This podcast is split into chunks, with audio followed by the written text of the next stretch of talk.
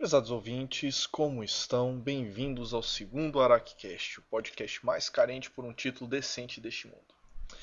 Bem, vamos à dúvida da leitora. Trabalho em uma produtora audiovisual e é uma situação frequente, que ocorre principalmente nos trabalhos de filmes de ficção. Os diretores de arte gostam de, gostam de usar muitos elementos nos seus cenários de seus filmes. No próximo que vamos produzir, o diretor quer que apareçam cartazes de filmes, jornais antigos, fotos de personalidades do cinema e, de, e da ciência e morais no cenário. Minha pergunta é: se por exemplo aparecer em cena um cartaz do filme Titanic, ou uma foto de internet impressa de autoria desconhecida, que problemas com direitos autorais podemos enfrentar? No caso do cartaz, quem se deve procurar para legalizar o uso da imagem e na internet que a coisa é mais confusa ainda como fazer?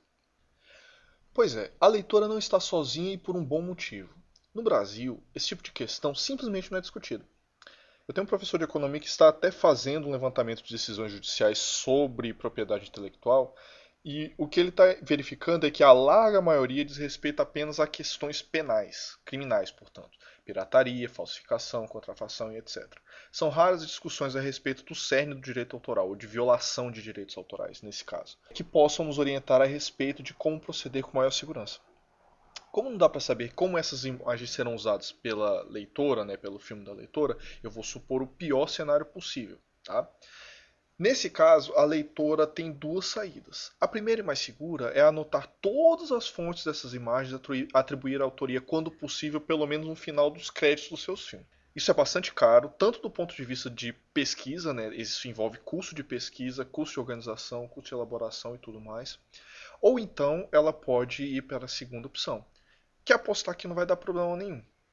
Se essas imagens vão, por exemplo, compor só um fundo, um mero detalhe, coisa do gênero, não há que se falar em violação de direito autoral de ninguém. Imaginando que a produção como quase uma reportagem filmando é, alguma coisa principal e que por acaso tem um muro lá no fundo que contém imagem protegida de alguém só compondo.